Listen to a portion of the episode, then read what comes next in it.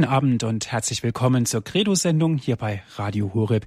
Ich bin Andreas Martin. Liebe Zuhörer, ich freue mich, dass Sie jetzt wieder mit dabei sind. Ganz herzliche Grüße gehen auch zu Radio Maria. Schön, dass Sie eingeschaltet haben. Corpus Mysticum, eine eucharistische Kirchenlehre. Das ist heute unser Thema. Corpus Mysticum, eine eucharistische Kirchenlehre. Na, was ist damit wohl los? Die Eucharistie ist ein kirchliches, ein christliches Sakrament. Bei der Eucharistie wird das Sterben und die Auferstehung Christi als Heilsereignis verkündigt und vor allem vergegenwärtigt. Wir sprechen aber auch vom Corpus Mysticum, das heißt so viel wie dem zeichenhaften, geheimnisvollen Leib. Das Geheimnis der Eucharistie. Klingt spannend, ist es auch, und schauen wir kurz in die Bibel, ausgehend vom Apostel Paulus, der im Brief an die Gemeinde in Korinth sagt, Ihr aber seid der Leib Christi und jeder Einzelne ist ein Glied an ihm. Hm. Da dürfen wir erst recht fragen, was ist überhaupt gemeint mit Leib Christi und vor allen Dingen, wie dürfen wir denn ein Glied an ihm sein? Wissen wir überhaupt die genaue theologische Bedeutung? Oder können wir das große Geheimnis nur mit dem Hintergrund unseres Glaubens verstehen? Heute, liebe Zuhörer, fragen wir nach. Wir sind verbunden mit Herrn Pfarrer Dr. Achim Dittrich. Ich darf Sie ganz herzlich begrüßen. Guten Abend. Schön, dass Sie da sind, Herr Pfarrer Dittrich. Ich darf Sie kurz vorstellen. Pfarrer Dr. Dittrich ist Jahrgang 1970. Er studierte in Münster, München, Rom und Bonn promovierte in Dogmatik. Er ist Pfarrer im Bistum Speyer und von dort aus ist er uns jetzt auch zugeschaltet. Herr Pfarrer Dittrich, schauen wir doch mal ganz kurz auf das Fronleichnamsfest. Was hat das denn mit Corpus Mysticum zu tun? Ja, das Fronleichnamsfest ist die, tatsächlich die große Demonstration und Präsentation dessen, was der Kirche das Heiligste ist. Also es wird etwas, was normal im Innern der Kirche, im Gebäude, äh, im Innern der Gemeinde gefeiert wird und was das Mysterium äh, der Kirche letztlich ausmacht, wird einmal im Jahr nach draußen getragen. Auf der einen Seite, um es allen zu zeigen, wie wertvoll es ist, und das immer in, in schönen Monstranzen, meistens als Strahlenmonstranzen, die deutlich machen, also hier äh, von diesem Heiligsten geht das Licht aus. Das ist meistens eine, eine in Gold und Silber gefasste Monstranz. Also es ist etwas ganz Wertvolles, etwas Lichtvolles. Und ähm, das ist quasi wie die Sonne, die da durch die Straßen geführt wird. Es ist ein Zeigen und Demonstrieren, es ist aber auch ein Segnen. Also von diesem Heiligsten von, vom Leib Christi kommt der Segen. Deswegen hat es sich dann diese Fronleichnamsprozession, die ja im 13. Jahrhundert entstanden ist, hat sich dann auch verbunden mit äh, den Bittprozessionen, also den Flurprozessionen, wo man halt äh, gerade in dieser Zeit nach Christi Himmelfahrt in, durch, den, durch das Dorf gegangen ist, durch den Ort gegangen ist, in die Felder gegangen ist, damit alles von Gott her, von Christus her seinen Segen mhm. empfängt. Mhm. Da möchte ich ganz gerne nochmal nachfragen, Herr Pfarrer Dietrich. Warum ist das denn so, dass wir den, den Leib des Herrn, also die Hostie, aus der Kirche herausnehmen und durch die Straßen tragen? Wäre es denn nicht sinnvoller, wir würden sagen, heute Treffpunkt 10 Uhr Pfarrkirche? Ja, die heilige Kommunion ist ein dynamisches Sakrament. Also das ist nicht etwas, es ist irgendwo Glaubensgeheimnis, also es ist ja dem Auge nach nur ein Stück Brot, aber es ist Glaubensgeheimnis und reale Gegenwart Jesu Christi.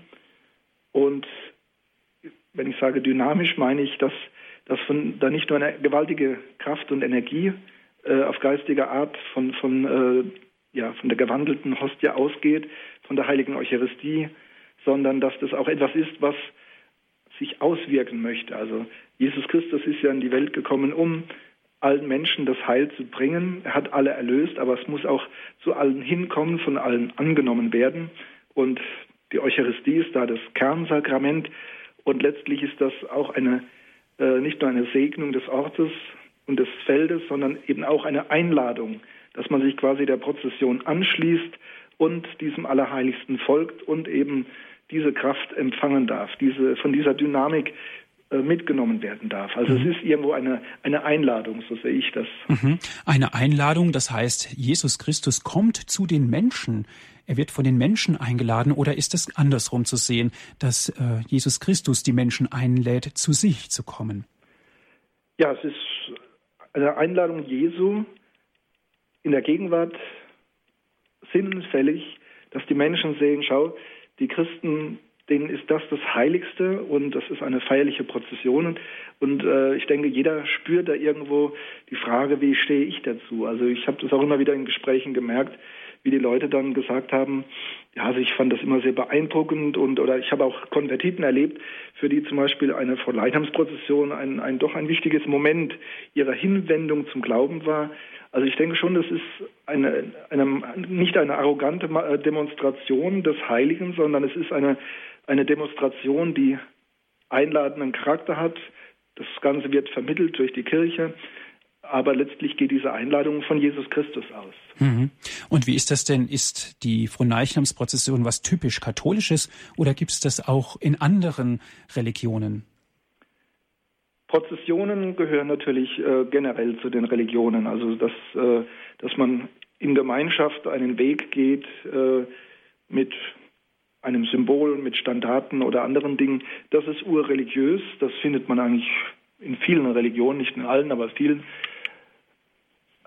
Aber das, wie gesagt, diese Form, dass man ein, ein Stück Brot ähm, durch die Straße trägt, das ist wirklich äh, allein, also einzigartig katholisch. Ja, und das setzt eben das, den ganzen Hintergrund voraus. Also ähm, letztes Abendmahl, Feier der Heiligen Messe, Eucharistie, der Leib Christi, Jesus Christus in der eucharistischen Gegenwart. Also da ist eine Menge Hinterland, zu dem im Prinzip der, der Außenstehende, der nur Zuschauer eingeladen wird, eben dieses Mysterium kennenzulernen, also quasi in die Kirche zu gehen, und zwar nicht nur als Gebäude, sondern eben auch als Mysterium, als wie eine Glaubenskathedrale, in die ich eingeladen werde, wo ich das Staunen lerne, wo ich aber auch eingeladen bin, hinzukommen zu Jesus und eben teilzuhaben. Also die Eucharistie ist nicht etwas in sich Isoliertes und Geschlossenes, das uns nur gezeigt wird, sondern es ist etwas, was uns mit hineinnehmen möchte, mhm. wie in der Heiligen Messe das auch vollzogen wird. Mhm. Das heißt, es geht also auch eine Kraft davon aus. Wenn der Leib des Herrn ist es ja schließlich nicht nur ein Stück Brot, sondern es ist ja nach unserem Verständnis, unserem Glauben ja viel, viel mehr. Davon geht also auch eine, eine gewisse Kraft aus, wenn der Leib des Herrn durch die Straßen getragen wird. Ja, das denke ich schon. Also ähm, nicht nur durch die Präsentation, dass das alles sehr feierlich ist und äh, mit der, mit der großartigen, prächtigen Monstranz. Ähm, ich bin schon überzeugt, dass wirklich auch, ja, wie bei jeder Heiligen Messe überhaupt, diese, diese Aktualisierung, dass also das Geschehen von Golgotha und Ostern und ja, Pfingsten, dass das eben Gegenwart wird mhm. unter uns. Deswegen, äh, es wird ja nicht wiederholt, aber es wird vergegenwärtigt, was damals geschehen ist, wird durch den Heiligen Geist auch heute Gegenwart und äh, ist sicherlich auch ein Segen und ist auch irgendwo, glaube ich, fast magnetisch. Man wird nicht zwanghaft angezogen, aber ich denke schon, dass da eine, eine Anziehungskraft ausgeht. Mhm. Pfarrer Dr. Dittrich, da liegt auch so ein bisschen ein Zwiespalt, denke ich, in dem Ganzen. Jesus kam in, in die Welt als kleines Kind, als als ein armer Mensch und starb auch noch am Kreuz für uns alle, damit es uns gut geht. Er ist gegenwärtig im Brot und eigentlich, jetzt komme ich darauf, müsste es doch so sein, dass er ganz schlicht durch die Straßen getragen wird, ohne viel Prunk, ohne viel Gold, sondern ganz schlicht, so wie er war. Das kann man machen, aber das setzt natürlich sehr, sehr viel Verständnis voraus. Also ich denke, wie gesagt, äh, die von Leichnamsprozession ist letztlich eine Art Mission. Das ist missionarisch. Und dass man mit der Heiligen Kommunion äh, teilweise auch ganz nüchtern umgehen kann, also ganz schlicht im, im, Sinne, wie, also wie Jesus auch in die Welt gekommen ist, also dieses, ähm, das theologische Fachbegriff ist also Kenosis, also dass Gott sich entäußert dass er eben nicht Pomp und äh, Pracht äh, vollzogen hat, sondern einfach Mensch geworden ist und in einfache Verhältnisse gekommen ist, ähm, das kann man, glaube ich, besser im, inner, innerhalb der Kirche vollziehen. Ja, also gibt es sicherlich verschiedene Auffassungen. Ähm, aber ich denke halt zum Beispiel, eine Monstranz sollte unbedingt also auch wirklich äh, Gold gefasst sein. Ich finde auch dieses Motiv der, der Strahlenmonstranz, also die an die Sonne erinnert, finde ich also sehr eindrucksvoll. Und natürlich ist das prächtig, aber es ist eigentlich auch wirklich eine, eine ganz wertvolle Botschaft. Und äh, also ich finde, eine Monstranz sollte nicht zu einfach sein. Etwas anderes ist, wenn wir eine, eine, Kust, ähm, eine Custodia, also ein, ein schlichtes Zeigegerät äh, auf, die, auf den Altar stellen, also nicht die große Monstranz, sondern eine äh, für, die, für die schlichte Anbetung. Da, das ist manchmal auch sehr stark im Prinzip, wenn also eine Konzentration stattfindet auf die, äh, auf die Hostie, auf das Allerheiligste und drumherum, das sehr schlicht gehalten ist. Aber für die Prozession an von Leichnam ist das, finde ich, weniger geeignet. Corpus Mysticum, eine eucharistische Kirchenlehre, darum geht es heute in unserer Sendung Credo hier bei Radio Horeb. Wir sind im Gespräch mit Herrn Pfarrer Dr. Achim Dittrich. Im Bistum Speyer ist er uns zugeschaltet.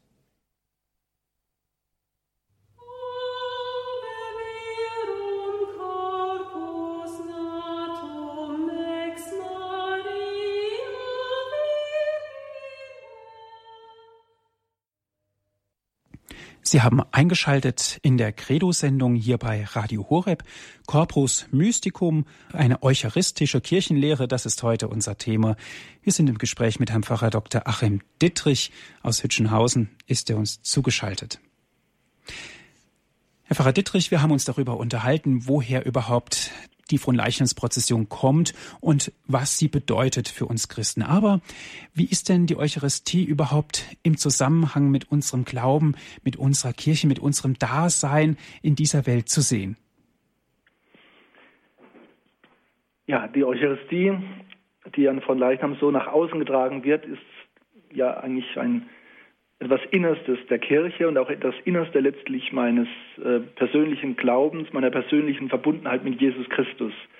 Zwar ist die Taufe äh, zunächst mal das, das, die Basis und das Fundament, aber von der eigentlichen Substanz und Dynamik meines Lebens als Christ ist eigentlich der eucharistische Jesus für mich also ganz zentral. Corpus Mysticum hatten, haben wir auch als Titel und das ist also auch ein ganz zentrales Wort. Äh, dass man einfach sagt, also die Kirche ist Corpus Mysticum, also mystischer Leib. Und auch die Eucharistie ist letztlich der mystische Leib Jesu Christi. Also beides ist wahr und richtig. Und da sieht man, äh, dass es da eine innere Verbundenheit gibt. Also Kirche und Eucharistie sind sehr miteinander verbunden. Also die Eucharistie ist nicht nur etwas in der Kirche oder vollzogen von der Kirche, äh, nicht ein Sakrament unter den anderen, sondern es ist eigentlich das, das äh, Sakrament des, des inneren Vollzugs, der inneren Dynamik des, der Kirche und des persönlichen Glaubens. Also das ist äh, schon bei Paulus natürlich sehr ausgebreitet. Ähm, Corpus Mysticum, also der, der mystische Leib, der Leib Jesu Christi, das Bild des menschlichen Körpers. Jesus Christus ist in diesem Bild nach Paulus das Haupt, das himmlische Haupt. Jesus Christus aufgefahren in den Himmel, er sitzt zur Rechten Gottes des Vaters. Dort ist er das Haupt der Kirche. Die Kirche bleibt ihm verbunden. Und um eben Himmel und Erde auch unterscheiden zu können, die Kirche in der Welt, das ist sein Leib. Aber das Ganze gehört, wie das Bild ja auch deutlich macht, ganz eng zusammen. Also das Haupt braucht den Leib und der Leib braucht das Haupt. Mhm. Und dieses paulinische Bild ist also für unsere, unser Kirchenverständnis also ganz äh, wichtig und leitend. Der große Kirchenlehrer Augustinus hat das sehr stark aufgegriffen und ausgebreitet. Mhm.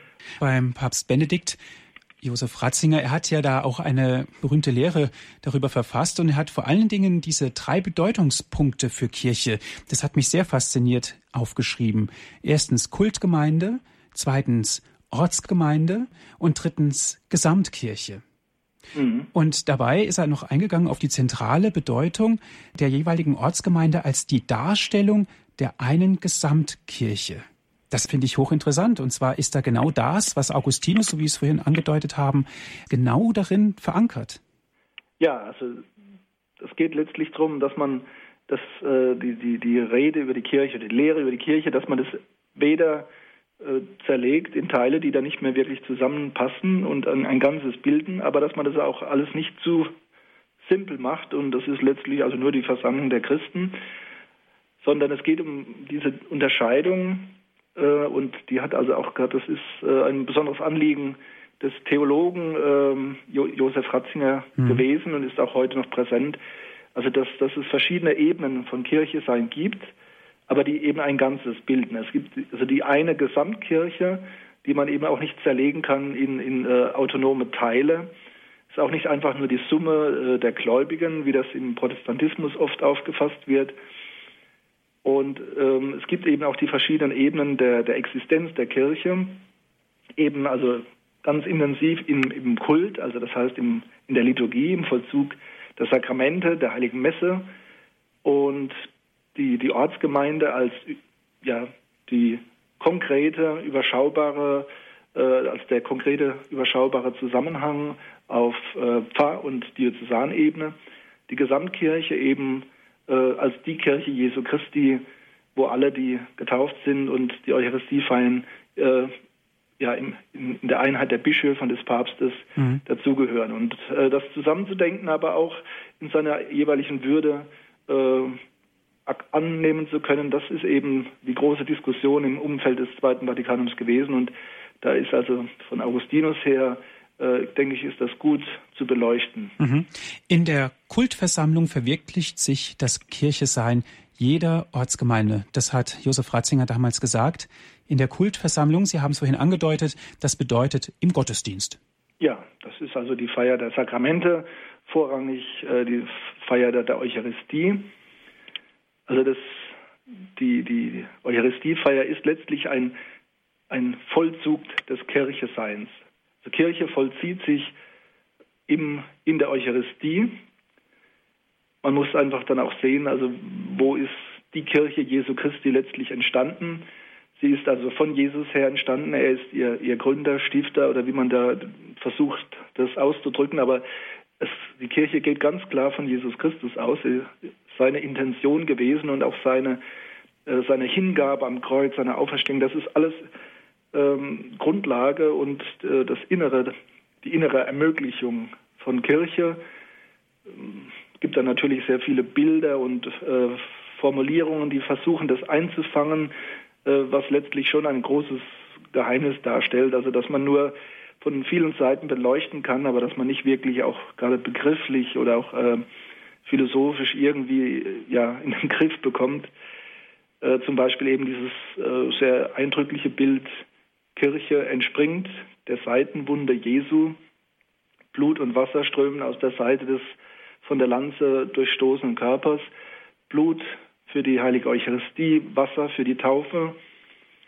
Das ist eigentlich bei Paulus und allen, die ihm da folgen, äh, Augustinus und auch in der heutigen Zeit wieder das entscheidende Moment. Also die, die äh, auf Golgotha mit Ostern, ähm, mit Pfingsten, das ist Boden, Basis und Substanz des Kircheseins und das bleibt gegenwärtig in der Feier der Eucharistie, die eben konkret von der Kultgemeinde vollzogen wird. Also die, die Gemeinde, die sich trifft, um das Wort Gottes zu hören und die das, die Eucharistie feiert, die konkretisiert im Hier und Jetzt ja die Kirche Jesu Christi, mhm. aber eben immer auch im, im Kontext, im Zusammenhang der Gesamtkirche. Mhm.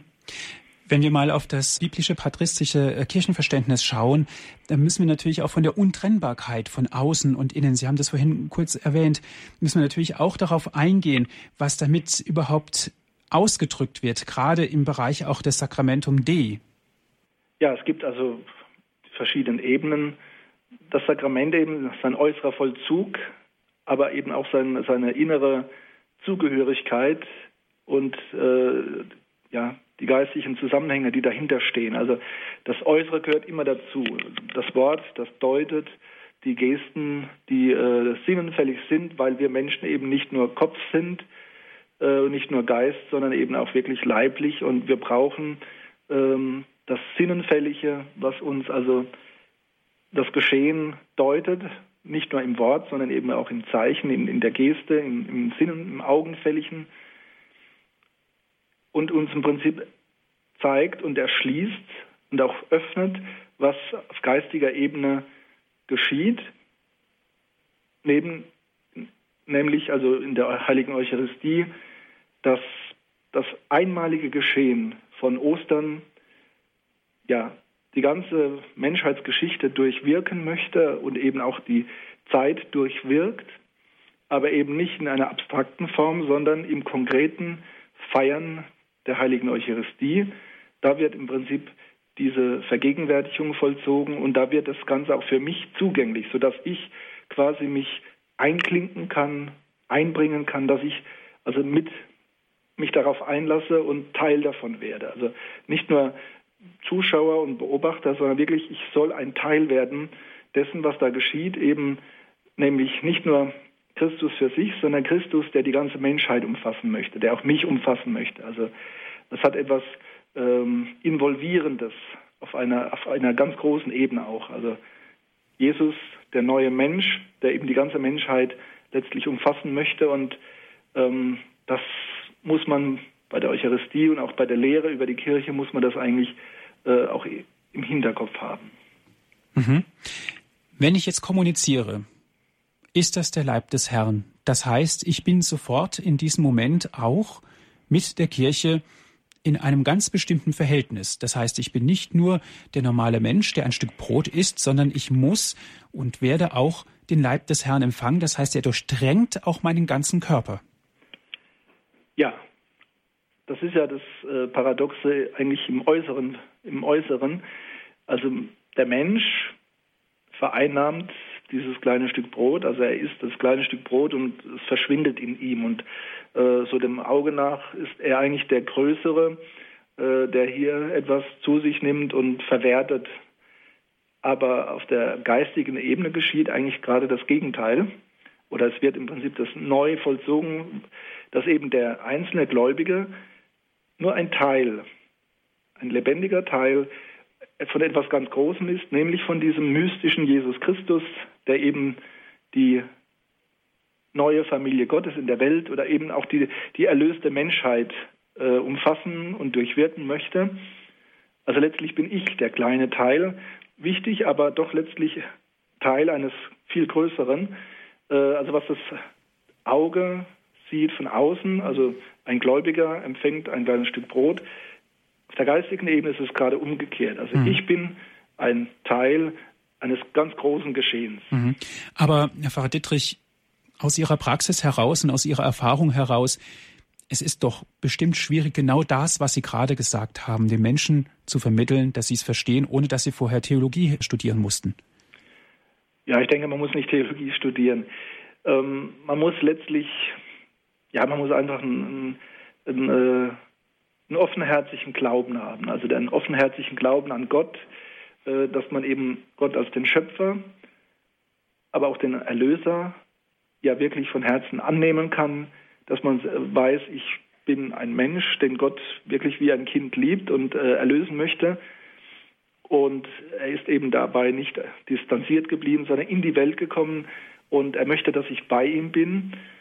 Und das bedeutet eben, aber ich lasse mich auch hineinnehmen in etwas, äh, etwas Großes, also nicht mehr ich äh, als, ja, als autonomes Individuum, wie man ja schon seit mehreren Jahrhunderten propagiert als das Ideal, sondern nein, ich lasse mich ein auf eine Gemeinschaft, die eben aber natürlich auch Bindung bedeutet. Ja, wenn man in einer Familie lebt, dann ist man eben irgendwo auch äh, eingebunden. Man kann also nicht mehr gerade alles machen, wie es einem beliebt. Man bekommt dafür auch eine Menge, aber es bedeutet eben auch äh, einen, einen, äh, ja, einen äh, kalten Individualismus, also der nur das eigene kennt, mhm. überwinden. Und das gilt auch, wenn ich im Prinzip mein, meine Zugehörigkeit zu Christus, meine Zugehörigkeit zur Eucharistie, zur eucharistischen Kirche vollziehe, dann sich hineingeben in die Gemeinschaft mit Gott, sich hineingeben in die Gemeinschaft mit der Kirche. Mhm. Das dazu braucht man keine Theologie zu studieren, um das äh, zu verstehen.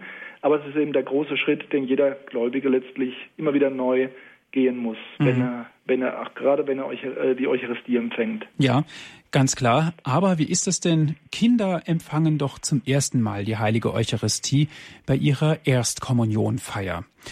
Und gerade Kindern ist doch ganz schwierig, das zu vermitteln, das alles zu glauben. Kann das denn da überhaupt schon in die Köpfe hineinziehen, das, was Sie gerade gesagt haben, der Gedanke von Gemeinschaft, vom Abendmahl, von Tod und Auferstehung, ist das nicht eine Überforderung? Also Kinder, glaube ich, haben auf einer gewissen Ebene eigentlich einen Vorteil gegenüber den Erwachsenen, weil sie noch nicht so verstellt sind, noch nicht so äh, ja alles meinen, also auch rational im Griff zu haben, sondern ich meine, es ist nicht immer so, aber ich habe schon oft den Eindruck, also wenn ein Kind wirklich äh, sich auf, auf Jesus Christus einlässt und äh, die heilige Kommunion, äh, dann kann es doch mit einem größeren Vertrauen, mit einer größeren Offenherzigkeit eigentlich das Ganze mitvollziehen.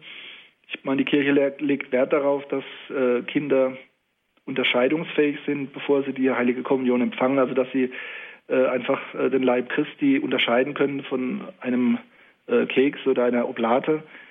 Das schon. Aber ich denke, das Eigentliche sich dieses, ich möchte zu Gott gehören und ich möchte zu Jesus gehören und sich dieses, dieses sich überantworten, dieses Mitgehen. Ähm, ich denke, das ist jedem Menschen äh, möglich, der einfach den, den, Grundzusammenhang versteht und dann versteht ein Kind durchaus. Und das eben, wie gesagt, es ist so ein gewisser Akt, eine gewisse Entscheidung, die da der Mensch äh, vollbringen muss. Also man muss irgendwo aus seiner Reserve raus und muss sich Gott verbinden, Christus verbinden. Mhm. Liebe Zuhörer, es geht heute um die Eucharistie, Corpus Mysticum, eine eucharistische Kirchenlehre. Das ist heute unser Thema in unserer Credo-Sendung.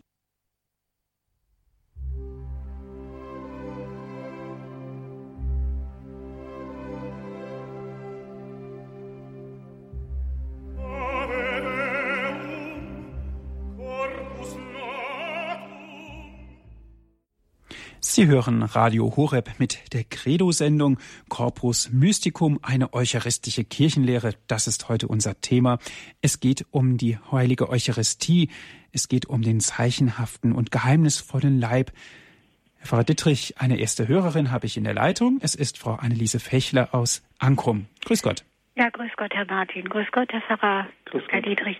Ich komme gerade vom Bibelgespräch, deswegen muss ich jetzt mal sagen, ich habe das erste nicht gehört, aber ich habe jetzt doch äh, die Frage, wenn es heißt Corpus Mysticum, das ist ja eigentlich auf die ganze Kirche, habe ich das immer bezogen, Corpus Christi Mysticum. Nach dem Zweiten Vatikanischen Konzil hat man dann, glaube ich, mir betont, Volk Gottes. Und wenn ich jetzt, äh, jetzt aber zum heiligsten Sakrament, wenn ich jetzt, äh, wir sagen immer bei den Kindern auch, da ist Jesus, es ist Jesus. Das ist schon ungeheuerlich, ja. Aber ist es denn nur Jesus? Ja, Jesus ist schon genug. Kann ich auch sagen, es ist, wir hatten gerade den Sonntag der heiligsten Dreifaltigkeit. Gibt es das überhaupt, dass Jesus nur äh, allein da ist? Also ist jetzt sehr naiv ausgedrückt. Äh, kann ich auch sagen, es segne uns jetzt vom allerheiligsten Altarsakramente aus der dreifaltige Gott, der Vater, der Sohn und der Heilige Geist es müsste ja die heiligste Dreifaltigkeit eigentlich auch mit Jesus, also mit Jesus allein, das geht doch eigentlich gar nicht. Ich weiß es nicht genau, mhm. ähm, wie ich das jetzt so sagen soll, aber man sagt ja meistens nur, Jesus kommt zu uns. Also die Dreifaltigkeit kann man ja gar nicht wirklich äh, von, auftrennen und aufteilen, also wie wenn das drei äh, nebeneinander stehende Größen äh, oder auch nur Personen wären, sondern alles, wo wir sagen, das ist jetzt äh, tut der Heilige Geist, da ist auch immer der Vater und der Sohn mit beteiligt und das gleiche gilt für Christus, das gleiche gilt für den äh, göttlichen Vater. Also von Jesus Christus sagen wir ja auch, er ist das Antlitz des Vaters. Also er zeigt uns den Vater. Also ähm, der Sohn ist ja auch immer automatisch mitgedacht. Also der Sohn kommt vom Vater. Das ist also auch diese diese Beziehung, diese Relation ist da immer mit drin. Und gerade bei der heiligen Eucharistie, äh, das geht überhaupt nicht ohne den Heiligen Geist. Also wir feiern ja in der äh, Heiligen Messe rufen wir ja den Heiligen Geist auf die Gaben von Brot und Wein herab, also die sogenannte Epiklese. Äh, also es wird deutlich, das Ganze geschieht im Heiligen Geist, also die Wandlung äh, geschieht im Heiligen Geist, die Präsenz Jesu Christi äh, nach Pfingsten, die Präsenz Jesu, Jesu auch in der Kirche, die Kirche überhaupt, das geht nur im Heiligen Geist. Ja, also das sind Dinge, die, denke ich, ist auch gerade in der Katechese hilfreich, äh, wenn das manchmal auch ausgesprochen wird. Ähm, die heilige Kommunion, die heilige Eucharistie, das ist letztlich, äh, schenkt uns einen Zugang zum Ganzen, zu Gott als Dreifaltigem. Konkret natürlich im Blick Jesus Christus, der sich für uns am Kreuz hingegeben hat.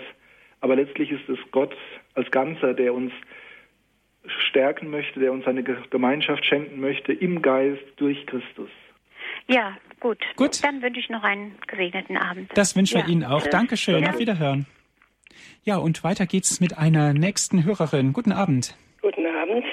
Wenn es um die Kirche geht, dann ist ja äh, Schlüsselerlebnis oder Schlüsselaussage meines Erachtens, dass Paulus gefragt wird, warum verfolgst du mich?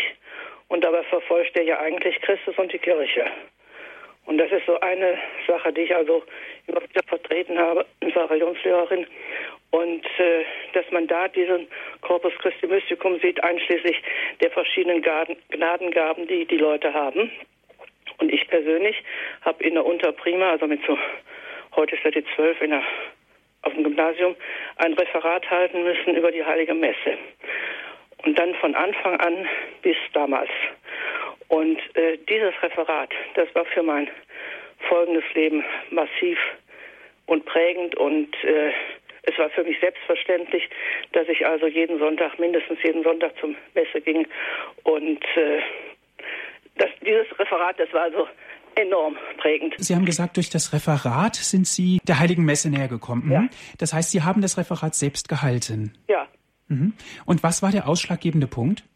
Ja, der äh, Religionslehrer hatte mir den Auftrag gegeben, ein Referat zu halten. Mhm, mh. Und dann habe ich also die geschichtliche Entwicklung, äh, die Gewänder, die Gebete und so alles, was dann der, der Aufbau. Ja. Und es ist ja auch so, ich habe zum Beispiel, als ich in der Klasse die, äh, und äh, einmal die Heilige Messe durchgenommen habe, und da kommt nachher ein Schüler und sagt, ich bin jetzt schon so und so viele Jahre Messdiener, aber was in der Messe passiert, das weiß ich jetzt erst. Mhm.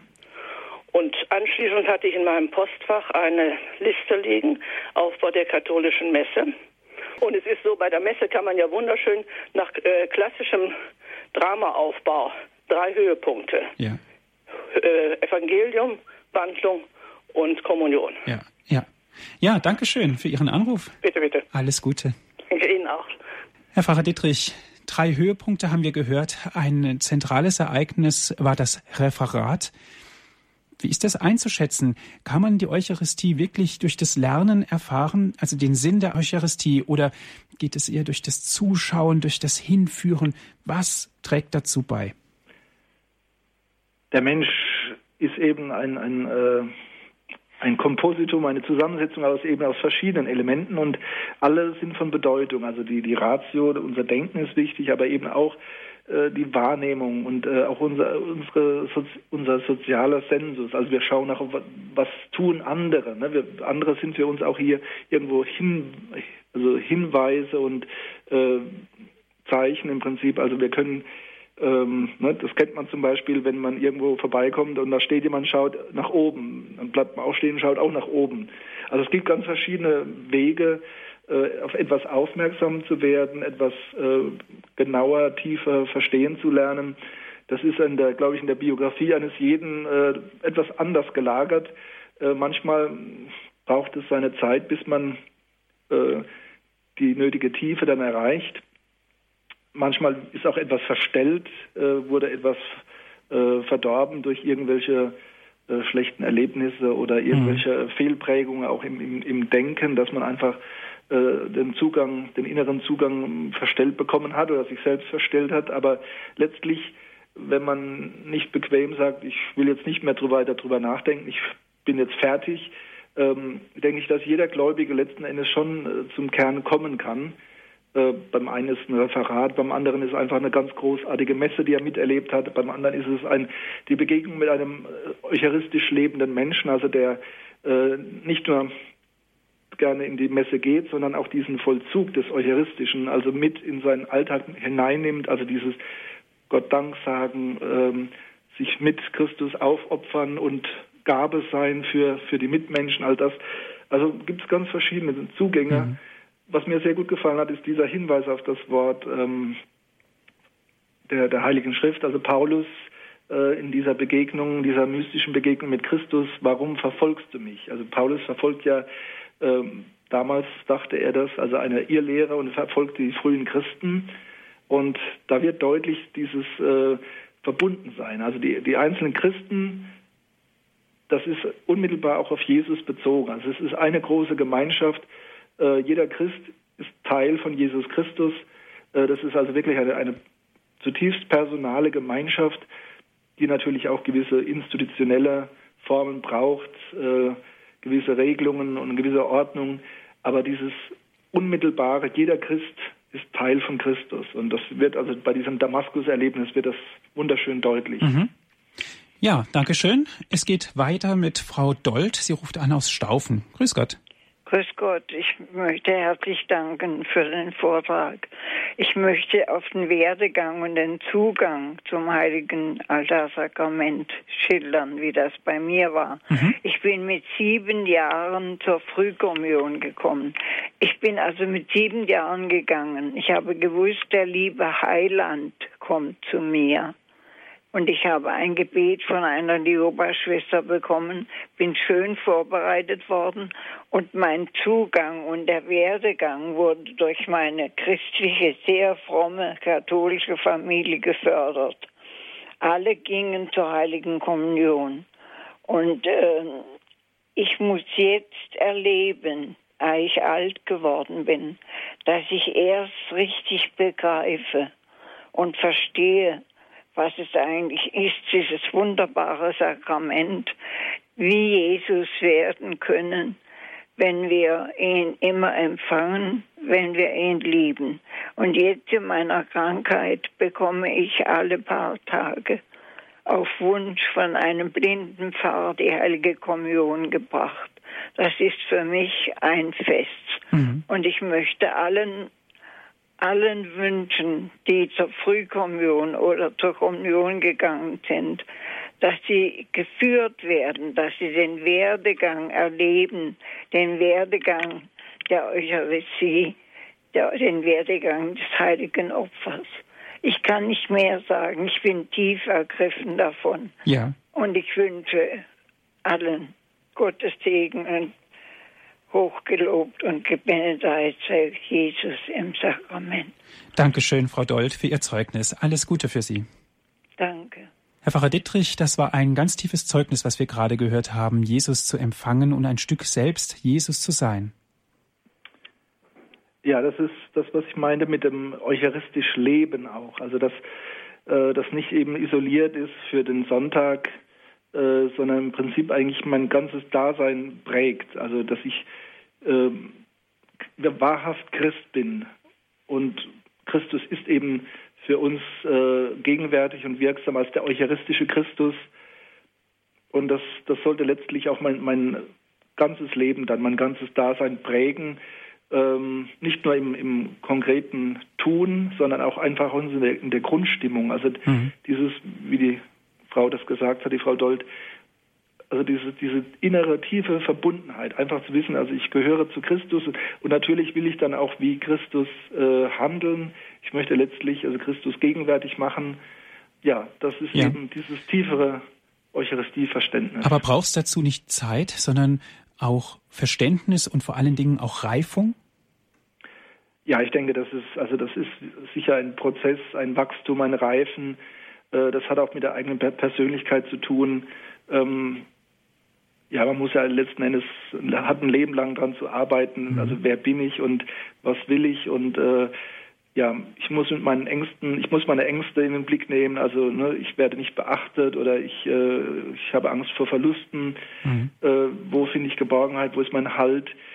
Das sind ja alles Dinge, wo ich von meiner Persönlichkeit, meinem Charakter im, im Reifen und Werden bin. Und da gehört eben ähm, der, die, die Verbindung mit Jesus Christus, mit Gott, gehört da ganz zentral hinein, äh, weil Jesus mir da wirklich enorm helfen kann, mhm. mich hineinnehmen kann, etwas, was mich wirklich, äh, was mir große Geborgenheit schenkt, aber auch große Kraft, über mich selbst hinauszukommen.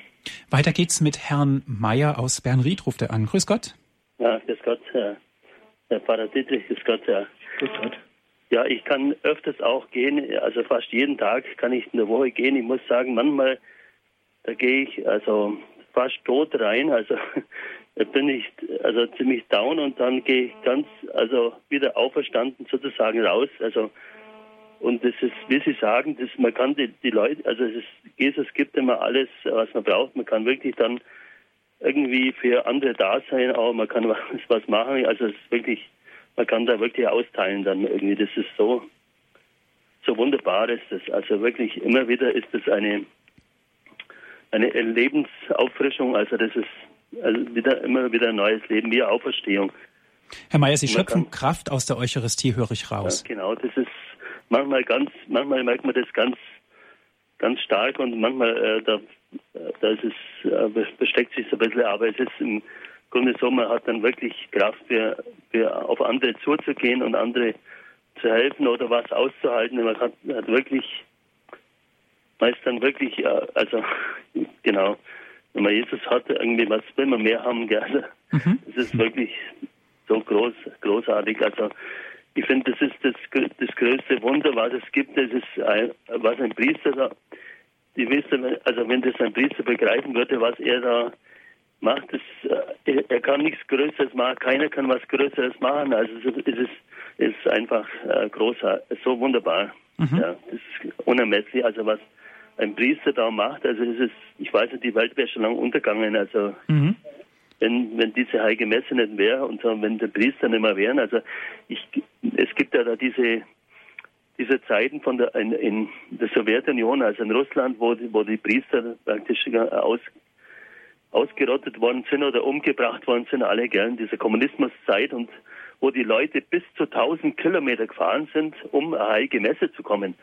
Also die sind in Sibirien manchmal 1000 Kilometer gefahren um an eine heilige Messe teilzunehmen und mhm. die, die, heilige Kommunion zu empfangen gell, oder zu beichten und dann zu kommunizieren und so. Gell. Also, ja. Es war kein Weg zu weit. Dankeschön, Herr Mayer, für Ihren ja, Anruf. Alles Gute. Dank. Herr Pfarrer Dittrich, Priestermangel in der heutigen Zeit ist natürlich auch ein großes Thema, auch im Bezug auf die heilige Eucharistie. Es kann in vielen Pfarrgemeinden nicht überall mehr eine heilige Messe stattfinden. Das heißt, die Eucharistie fällt aus. Was machen wir in solchen Fällen? Ja, das ist jetzt derzeit groß, der große Zug in eigentlich allen Diözesen, dass man eben die Pfarrgemeinden etwas zusammenfasst äh, in, in Vereingemeinschaften oder Seelsorgeeinheiten. Äh, natürlich ist das zunächst mal ein Armutszeugnis, also das ist ganz klar. Ähm, aber das lässt sich nicht einfach dadurch beheben, dass man sagt, wir mm, lassen jetzt die Zulassungsbedingungen für Priester, lassen wir sausen und äh, dann haben wir für jeden Ort haben wir äh, jemand Geweihtes. Äh, das steht in einer viel größeren Bewegung drin. Der entscheidende Punkt ist letztlich, dass, die Geme also dass es eine Gemeinde gibt. Also es ist nicht nur einfach der Priester, der da, äh, da ist und jetzt auch die Messe feiert, sondern letztlich, wir hatten vorhin dieses Thema, ne, die Kultgemeinde, Ortsgemeinde, mhm. äh, Weltkirche. Also die, die, die, die Eucharistiefeier gehört auch in die Gemeinde hinein. Und äh, die große Aufgabe wird, das meine, meine, für mich die Herausforderung, aber auch die, die Befürchtung, also wie können wir die Gemeinden erhalten? Äh, das ist dann nicht einfach nur bezogen auf den Ort. Also wir leben in so vielen regionalen Beziehungen mittlerweile, wo man also einfach nicht mehr nur am Ort ist, sondern auch äh, in der Region zu Hause ist. Und wie, wie kann es gelingen, in Zukunft auch noch Gemeinde beisammenzuhalten? Also wie kann man die Gläubigen motivieren, äh, ihren Glauben nicht als irgendwas ganz Privates oder eben Nebensächliches zur Hand haben, sondern wirklich, wie, wie man das jetzt wunderschön gehört hat in diesen äh, Wortmeldungen, dass eben die Eucharistie und die Zugehörigkeit zu Christus und zur Kirche so etwas Wertvolles ist, dass da also eigentlich kein Weg zu weit ist und äh, dass ich da nicht stur sagen äh, kann, also nur in meinem Dorf und im Nachbardorf gehe ich nicht. Das ist die große Herausforderung jetzt in dieser schrumpfenden Gesellschaft, in der wir ja auch als Kirche drinstecken, dass man da also wieder weiterhin zur Kirche und zur Gemeinde gehören möchte, dass man auch bereit ist, nicht nur auf die Messe, sondern wirklich auch alles, was zu, zu einer Gemeinde über die Messe hinaus dazugehört, dass man auch mhm. da teil hat. Und ähm, das macht sich nicht einfach an der Zahl der Priester fest, sondern da ist, da ist vieles in der Krise und da muss jeder Gläubige sich wirklich mal ernsthaft fragen, was ist mir mein Glaube wert und was ist mein Kirche sein, was macht es aus? Ja, aber ich denke, da hilft uns auch genau das, was vorhin Herr Meier gesagt hat. Er hat gesagt, dass er Kraft schöpft aus der heiligen Eucharistie. Er schöpft Kraft aus der Kommunion und hat Kraft auch Menschen anzusprechen und so weiter. Also insofern ist ja auch eine Riesenchance zu sehen in der heiligen Eucharistie, auch wenn sie nur in der Pfarreiengemeinschaft in einer Pfarrkirche nur an einem Sonntag ist. Ja, also wie gesagt, man muss, man muss als Gläubiger letztlich halt wirklich auch für sich neu entdecken, was eigentlich äh, mein Glaube ist und äh, wie wertvoll gerade die Eucharistie auch ist. Und das ist halt bei vielen äh, Zeitgenossen, die mehr oder weniger an Gott glauben, ist es leider verstellt oder zugeschüttet oder eingeschlafen, wie, wie immer man das formulieren möchte. Also es ist sehr traurig für mich und sehr bedrückend, dass also viele Menschen offensichtlich keine, kein Verständnis und keine Wertschätzung mehr haben mhm. für die heilige Messe, für die Sakramente, also alles und auch für das Mitleben in der Gemeinde. Also das, äh, das eine ist sehr wichtig, natürlich die heilige Messe und die Mitfeier der Messe. Aber wie gesagt, der, der Wirkungsbereich der Gemeinde, das sollte man natürlich auch mitvollziehen als Gläubiger, dass man eben auch ein Teil, wirklich ein Teil der Gemeinde ist, ganz konkret in der Heiligen Messe, aber auch darüber hinaus. Mhm. Deshalb sprechen wir ja auch von Communio, von Kommunion, von Gemeinschaft, Dialog und alles, was sich hinter diesem Begriff auch verbirgt.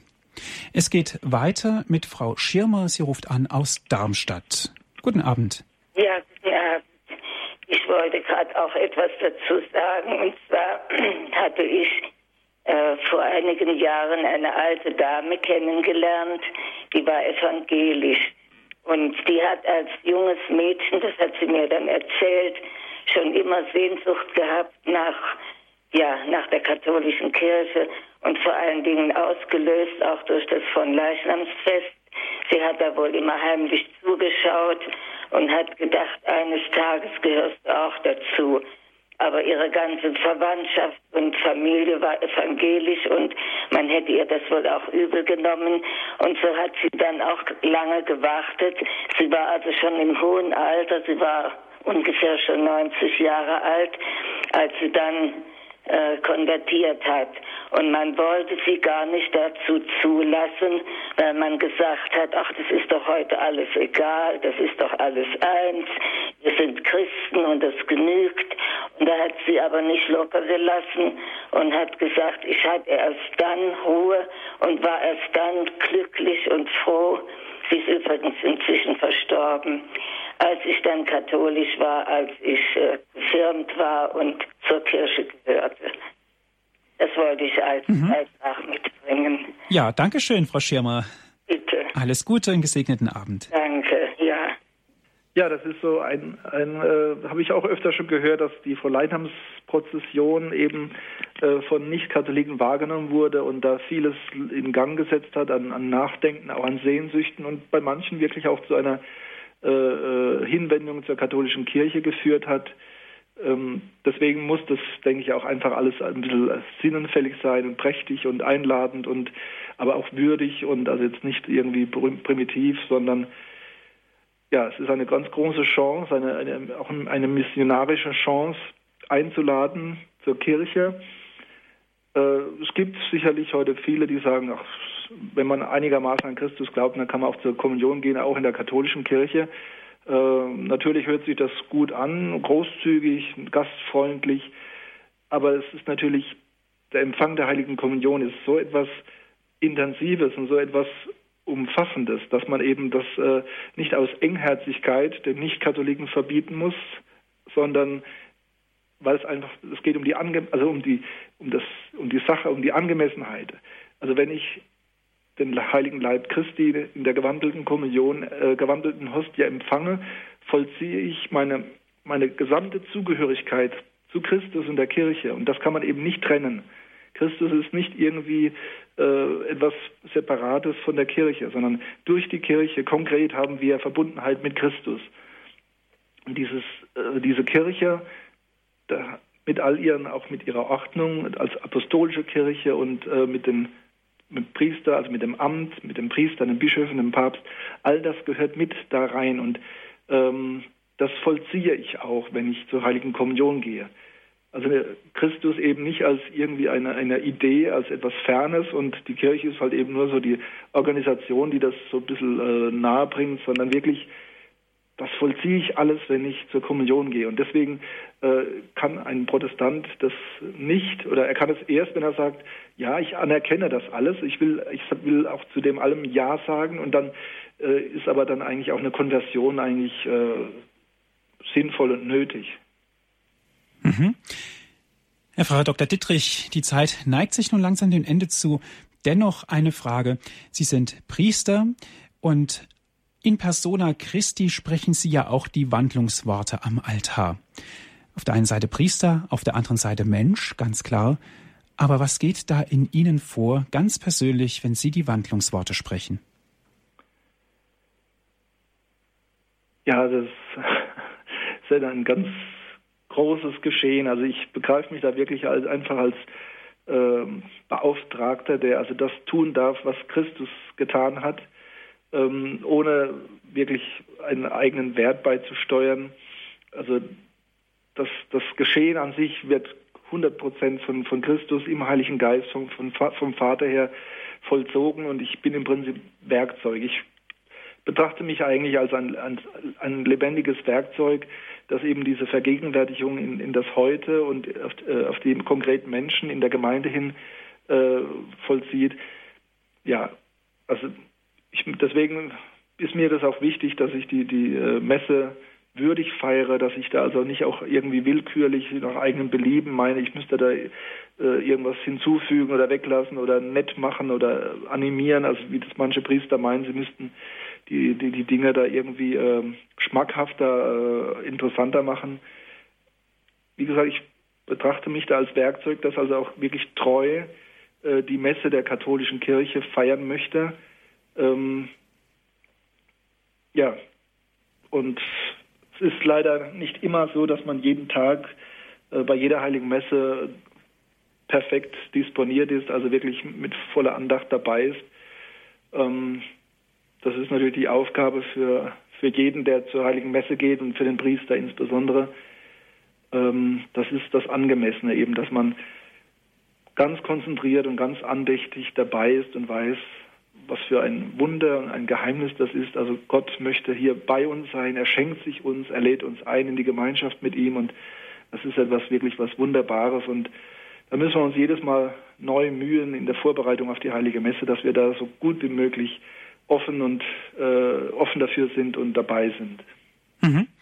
Dankeschön, Herr Pfarrer Dr. Dittrich, dass Sie sich die Zeit genommen haben, uns so viel auch zu diesem Thema Corpus Mysticum, eine eucharistische Kirchenlehre, dass Sie uns so viel darüber erklärt haben. Es war sehr interessant. Ja, gerne. Und Dankeschön auch an Sie, liebe Zuhörer, dass Sie dabei gewesen sind, dass Sie sich mit eingebracht haben in die Sendung. Herr Pfarrer Dr. Dittrich, darf ich Sie jetzt zum Ende dieser Sendung um den Segen bitten. Ja.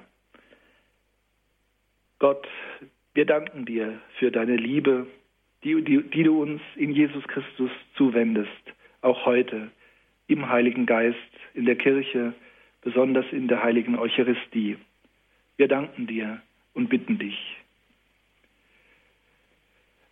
So segne euch alle der dreieinige Gott, der Vater, der Sohn, der, der Heilige Geist. Amen.